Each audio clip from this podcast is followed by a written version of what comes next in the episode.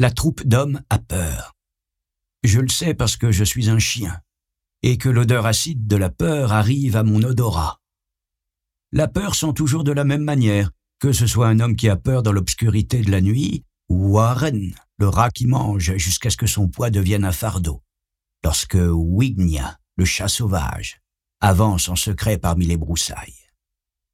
La puanteur de la peur des hommes est si forte qu'elle trouble tous les parfums de la terre humide, des arbres et des plantes, des baies, champignons et mousses que le vent m'apporte depuis le fond de la forêt.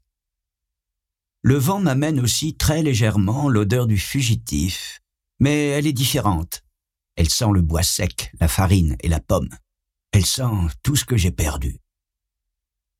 L'Indien se cache sur l'autre rive, on ne devrait pas lâcher le chien? demande l'un des hommes.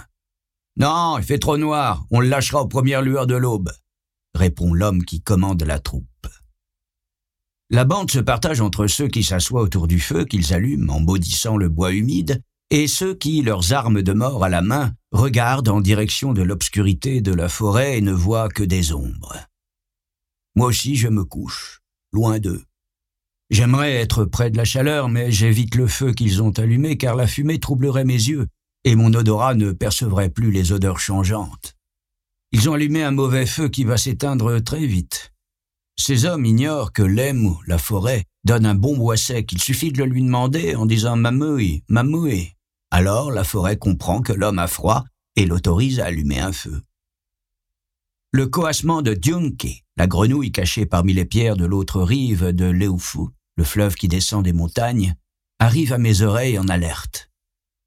De temps en temps, Konkon, le hibou, imite le vent depuis la cime des arbres, et Pinoike, la chauve-souris, bat des ailes en volant pour dévorer les insectes de la nuit. La troupe d'hommes a peur des bruits de la nuit. Ils remuent inquiets, et je sens l'odeur pénétrante de la peur qui ne les laisse pas se reposer. J'essaye de m'éloigner un peu d'eux, mais la chaîne que j'ai autour du cou, dont l'une des extrémités est attachée à un tronc, m'en empêche. On donne à manger au chien? demande l'un des hommes.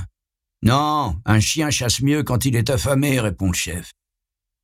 Je ferme les yeux. J'ai faim et j'ai soif, mais ça ne me fait rien. Ça ne me fait rien de n'être qu'un chien pour la troupe d'hommes et je n'attends de rien d'autre que le fouet. Ça ne me fait rien parce que de l'obscurité de la nuit m'arrive l'odeur ténue de ce que j'ai perdu.